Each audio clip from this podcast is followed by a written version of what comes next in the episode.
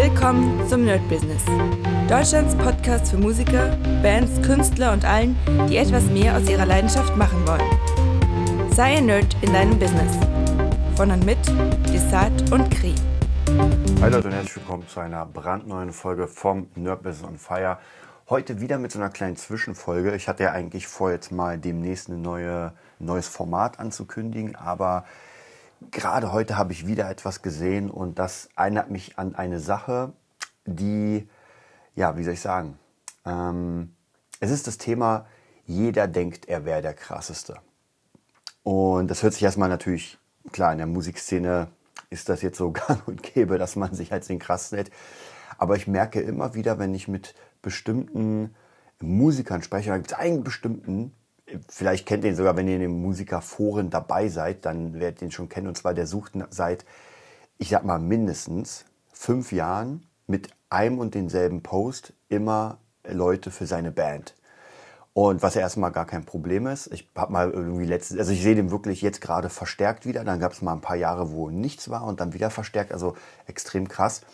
Und das ist sehr interessant, weil ich habe mit dem ganz am Anfang, habe ich mit dem mal gequatscht. Ich hatte jetzt nicht unbedingt vor, mit ihm ähm, irgendwie zusammenzuarbeiten, weil ich damals einfach keine Zeit hatte. Ich habe einfach irgendwie erstmal geguckt, okay, in welche Richtung geht es, weil das klang ja schon so, ich sag mal in Klammern professionell. Das ist nee, wenn dann eigene Mucke, ich habe eigene Sachen gesch geschrieben, die sind das krasseste, was es gibt. Und ähm, ich habe dann ja, mit dem gequatscht, habe ihn mal angerufen und habe mal geguckt, erstmal so ein bisschen vorfühlen, in welche Richtung das denn geht. So, was, was will er machen damit? Naja, und das war schon so ein bisschen, ich sag mal, unangenehm, weil das das Thema, was ich gerade gesagt habe, er fühlte sich wirklich als der krasseste. Ja, er sagt, ja, alles andere ist Müll und ja, äh, die ganzen möchte gern Bands und wenn, wenn er was macht, will er es richtig krass machen mit absolut top professionellen Leuten und äh, hammermäßig und das muss, da müssen wirklich krasse Leute sein und die müssen das Ganze spielen können. Und ich habe mir ein, zwei Demos, glaube ich, von ihm angehört und ich sag mal so, das ist fünf Jahre her schon damals war das jetzt nicht so State of the Art, wo ich gesagt hätte, so, uh, krass. Ja, es war okay, aber es war nicht krass. Ich bin mir nicht sicher, ob da schon Gesang drauf war oder nicht, weil er hat mal gesagt, er hatte schon ein paar Leute und sowas. Mit meinem heutigen Wissen, was ich so mitbekomme, wo ich mich rumtreibe und sowas, merke ich, äh, das war nix. Also das, was der mir da gezeigt hat, ich kann mich mir einfach sehr gut daran erinnern, das ist, ähm, ja, als Demo kann man es nehmen. Und ich glaube auch jeden Song äh, kann man schon ziemlich geil machen. Also ich denke mal, auch wenn man irgendwie eine Demo hat, die noch nicht so viel Potenzial hat, kann man mit dem richtigen Team das ziemlich dick machen. Aber zumindest so auf diese Schiene, auf die er gehen wollte, so dieses, ey, ich nehme nur die krassesten Profis. Ähm, und dann ging es natürlich darum, wie es aussieht mit der Bezahlung. Da meinte er, naja, das ist ja natürlich, muss man ja irgendwie so ein bisschen erstmal reinbuttern, damit dann später der Repay kommt. Hm, was sagen wir da? Ja, das, also das klingt früher, wie gesagt, damals, ich hatte eh keine Zeit, aber heute klingt es für mich noch mehr als jemals zuvor nach einfach einem Hobbyprojekt. Ja, wo man einfach sagt, äh, er hat auch damals gesagt, er hat viele Connections und hier Radiostationen und alles und die würden das alles spielen. Also so ein bisschen ich kenne das aus der Szene. Ich kenne, dass jeder versucht natürlich sein Produkt so dick wie möglich anzupreisen, dass man wirklich sagt, ey Leute, ich habe das krasseste Ding und wenn ihr bei mir nicht dabei seid, dann äh, könnt ihr es vergessen. Aber mittlerweile merke ich, und wir hatten ja das Thema schon mal, und zwar dieses Thema Amateur oder Profi. Und viele, viele der Amateure sind wirklich so, dass sie noch dicker aufstreichen sozusagen, also auftragen, als, äh, als die Profis. Ja, klar, es gibt immer Profis, die sagen, ja, ich habe mit dem gearbeitet, dem, ist ja vollkommen okay. Ich meine, wenn ich mit krassen Leuten gearbeitet habe, ich finde es gut, weil dann weiß man einfach, mit wem man zu tun hat. Aber in der Hobbyschiene, ja, da wird jedes, auch wenn man den Kaffee gemacht hat für irgendjemanden, sagt man, ja, ich habe hier mit Bohnen produziert. Ja, in Wirklichkeit habe ich den Kaffee noch nicht mal gemacht, sondern ich war der, der den geliefert hat. ähm, und das merke ich im Moment ziemlich oft, dass das extrem krass und nicht nur bei dieser einen Person, das ist mir heute gerade aufgefallen, weil diese Person ist einfach so ein bisschen prägend für das Ganze. Aber äh, ich sehe es immer wieder. Ja, ich sehe es immer wieder, dass Leute irgendwie eine Band zusammenstellen wollen und natürlich dann so krass dick auftragen. Das ist sehr interessant, weil der wirklich schon seit fünf Jahren mindestens, und das ist wirklich mindestens sucht, weil ich das immer wieder sehe und äh, anscheinend ja immer mit denselben Demos, weil zumindest das Bild ist dasselbe und ich glaube, der Link zu Soundcloud ist auch immer wieder dasselbe. Das heißt praktisch, er hat in fünf Jahren nicht geschafft, Leute zu finden. Ich habe ihm damals, weiß ich noch, eine Bassistin empfohlen und die war auch nicht so angetan von ihm. Ja. Ich glaube, ich kenne ja noch von Henry, Gruß an Henry, ich kenne ja noch so ungefähr diese Geschichte, die er mir erzählt hat äh, von den Backstreet Boys, wie das so ein bisschen gecastet wurde, wie das gemacht wurde.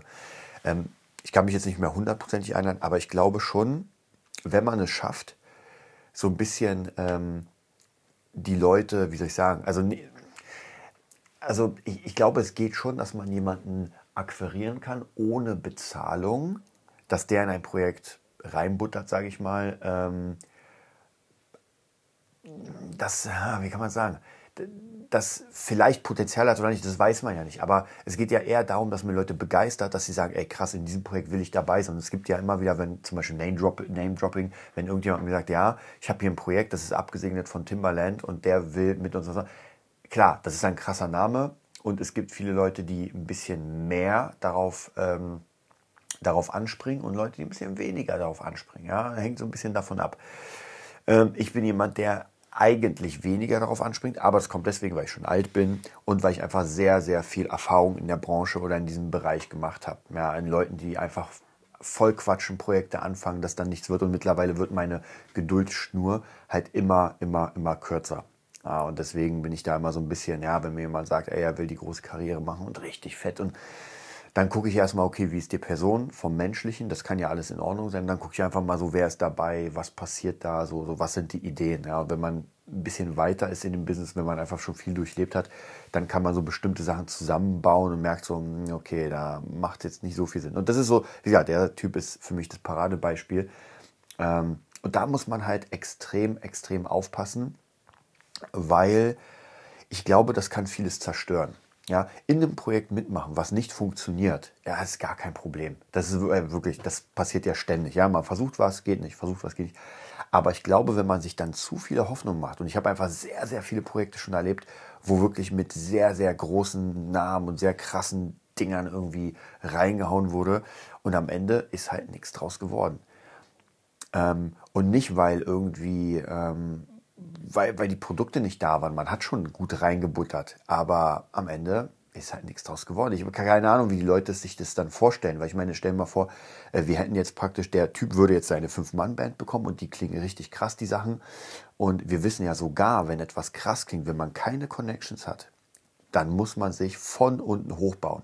Und das kann über Jahre dauern. Wenn ich aber den Leuten verspreche, ey, wir nehmen jetzt eine Single auf und das wird sofort in allen Radios gespielt, dann erwarte ich das. Und wenn das dann nicht passiert, wenn man dann sagt, hm, naja, das Label hat gesagt, ja, die fanden es nicht so geil, das Radio ist nicht popmäßig genug. Nee, Leute, wisst ihr was, wir müssen noch mal ins Reißbrett und wir müssen mal noch ein bisschen poppiger werden, wir müssen jetzt ein bisschen Salsa reinbringen. Und dann fängt es nämlich genauso an, dass man anfängt, ohne Ende diesem Traum nachzujagen, der eigentlich nicht da ist. Ja, die Person hat einfach die Kontakte nicht. Oder vielleicht hat er sie, kann auch sein, aber das Produkt ist Müll. Ja, dass einfach die Leute. Ich habe ja auch immer wieder bestimmte Künstler, die mit Sachen kommen und mir sagen, ey, kannst du das an den und den weitergeben oder kannst du mir da helfen? Und das ist halt immer ganz, ganz schwierig, weil ich würde es ja gerne tun. Ich würde es ja gerne wirklich tun, dass ich sage, okay Leute, ich gebe das einfach mal weiter und wir gucken. Aber ich kenne das aus meiner Warte, dass es halt echt schwierig ist, denn wenn ich etwas weitergebe an jemanden, das nicht gut ist, dann Außer es, mein, außer ist mein bester Kumpel. Ja, wenn äh, Timbaland mein bester Kumpel ist und wir von klein auf angewachsen, äh, aufgewachsen sind, dann würde ich ihm sagen, hey, hör dir das mal an. Ich finde es nicht so geil, aber vielleicht hast du ja irgendwie eine Idee.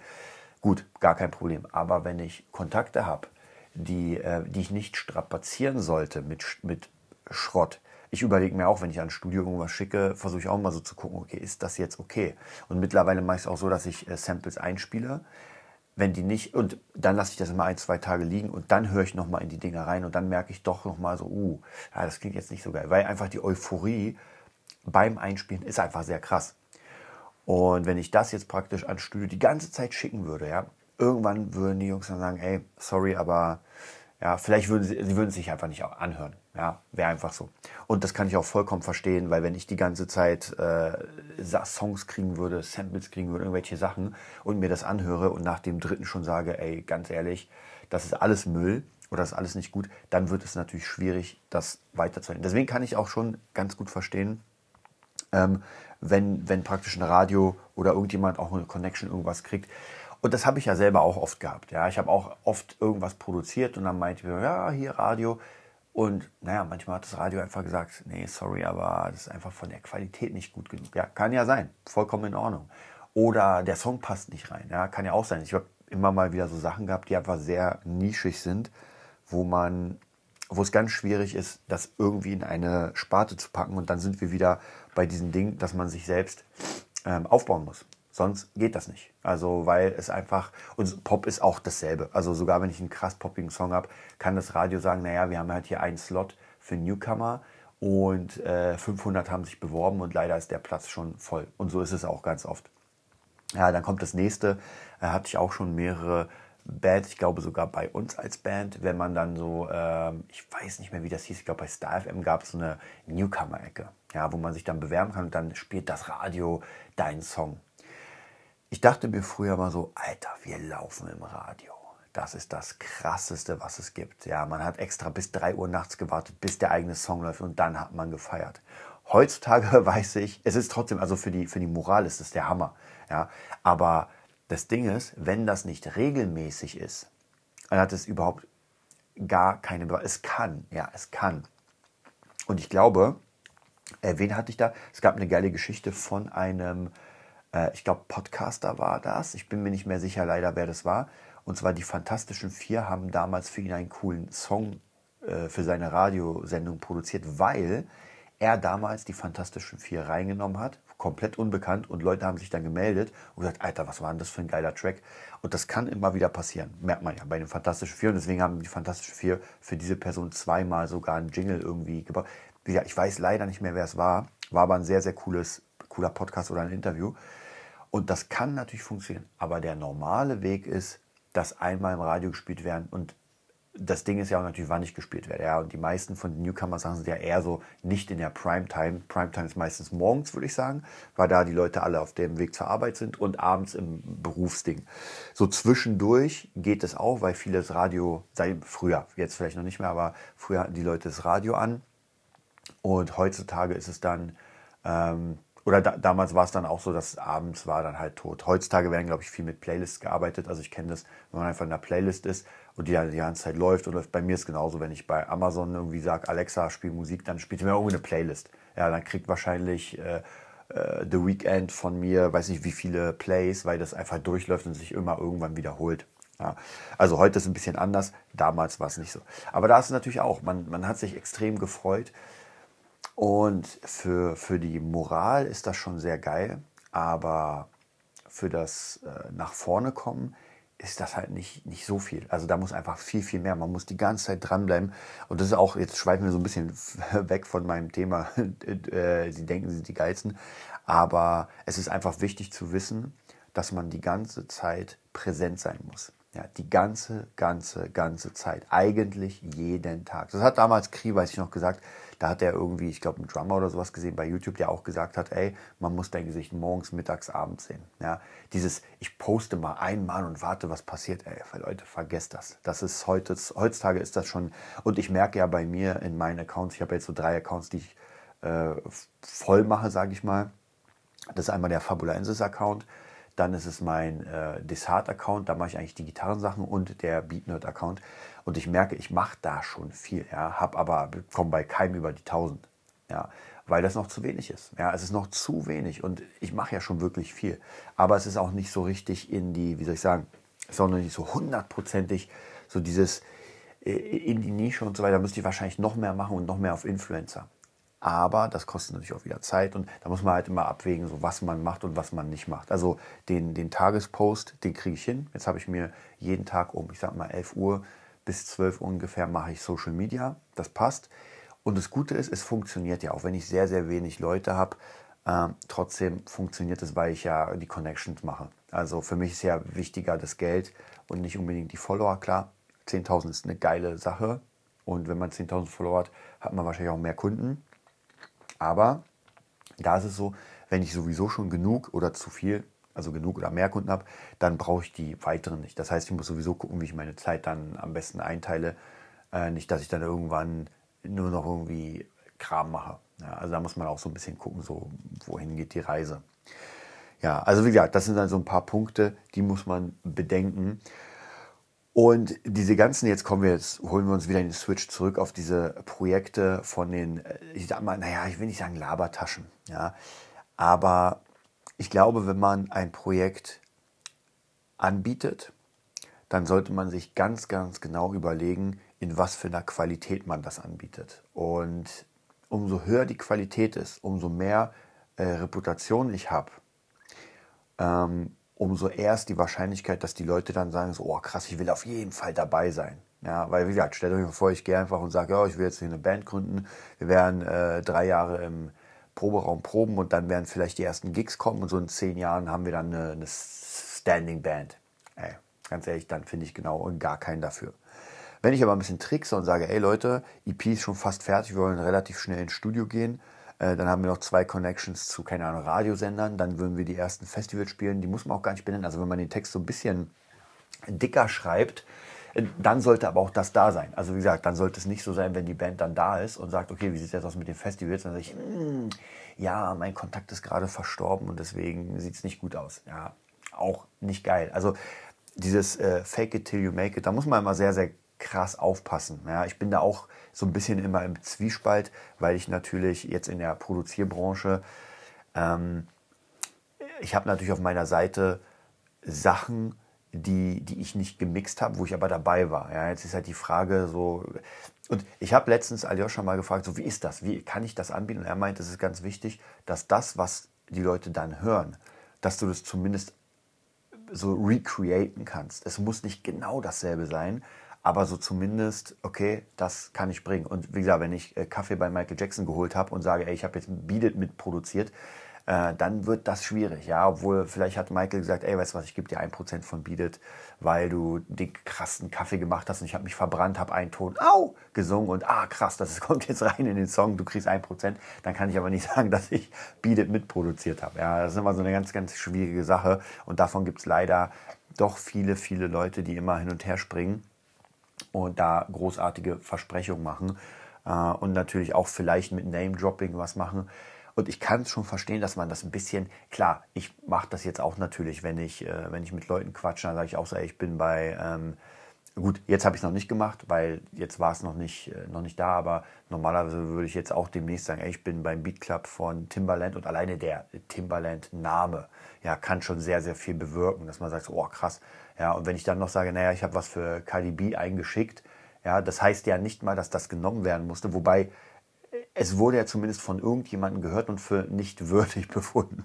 Das kann ich ja ausklammern. Aber wenn ich dann sage, ey, ich habe für Cardi B produziert, na, das wäre eine Lüge. Ja, aber wenn ich sage, ich habe was für Cardi B eingeschickt und für, keine Ahnung, den und den, dann stimmt das ja. Ich habe es ja eingeschickt. Und äh, durch den Beat Club kriegen jetzt ja auch die richtigen Leute. Ja, ähm, weil alleine schon nehmen wir mal an, ich hätte zum Beispiel, ähm, ich will jetzt für KDB irgendwas schreiben oder habe was geschrieben und will es jetzt ihr oder ihrem Label schicken, na dann wird das schwierig, weil ich gar keine Connection habe. Ich wüsste ja gar nicht, wohin ich soll. Ja, ich meine, klar, ich kann es an äh, Universal schicken oder wo sie ist und sagen, ey, hier Leute, äh, schickt das mal weiter, aber dann landet es nämlich genau im Müll oder im Spam.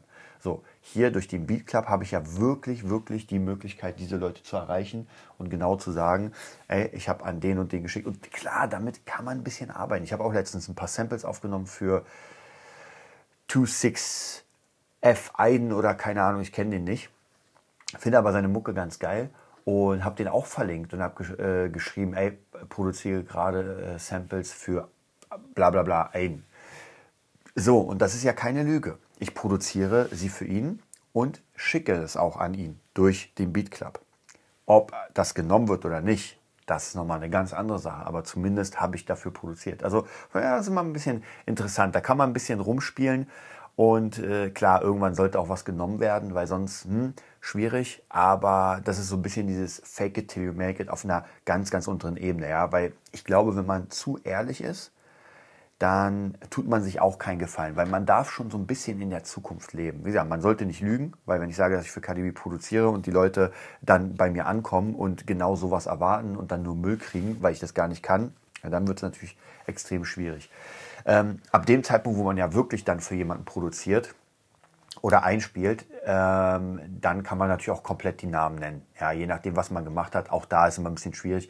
Ich sage immer, ich habe produziert für, weil wenn ich sage, ich habe die Gitarre eingespielt oder sowas, ja, manchmal spiele ich nur die Gitarre ein, manchmal bin ich bei der Produktion dabei. Jetzt kam der neue Song von Jonas, Heimkommen, könnt ihr euch auf jeden Fall mal reinziehen, sehr geiler Track. Und ich glaube, ich habe da keine Gitarre gespielt, aber ich habe mitproduziert, ja, weil ich war da, wir haben zusammen die Ideen überlegt, äh, keine Ahnung, vielleicht habe ich auch eine Bassdrum reingespielt, aber trotzdem, das ist halt immer so ein bisschen die Frage, wie viel man denn wo gemacht hat. Deswegen bei uns im Studio machen wir es so, wenn jemand wirklich dabei war, dann ist einfach, wird es gedrittelt oder halbiert, je nachdem, wie viele Leute da waren, weil wirklich jeder einfach am Kreativprozess dabei war, finde ich absolut fair. Und wenn der Beat fertig war und ich komme dann nur und spiele noch ein bisschen Gitarre ein, dann kriege ich halt vielleicht 10 oder 5 Prozent. Ist auch vollkommen okay für mich, weil hier geht es ja auch erstmal eher um, ähm, um das Name-Dropping, dass ich ein paar Namen habe, äh, als jetzt irgendwie zu sagen, naja, nee, ich will jetzt hier 5000 Euro. Ja, habe ich auch gleich von Anfang gesagt, ey Leute, ähm, mir geht es erstmal überhaupt nicht ums Geld lasst mich mal mit dabei sein und wenn ich äh, 5% bei einem äh, Capital Bra Song habe, dann kann ich sagen, ey, ich bin dabei. Ja, ich will natürlich auch was gemacht haben, klar.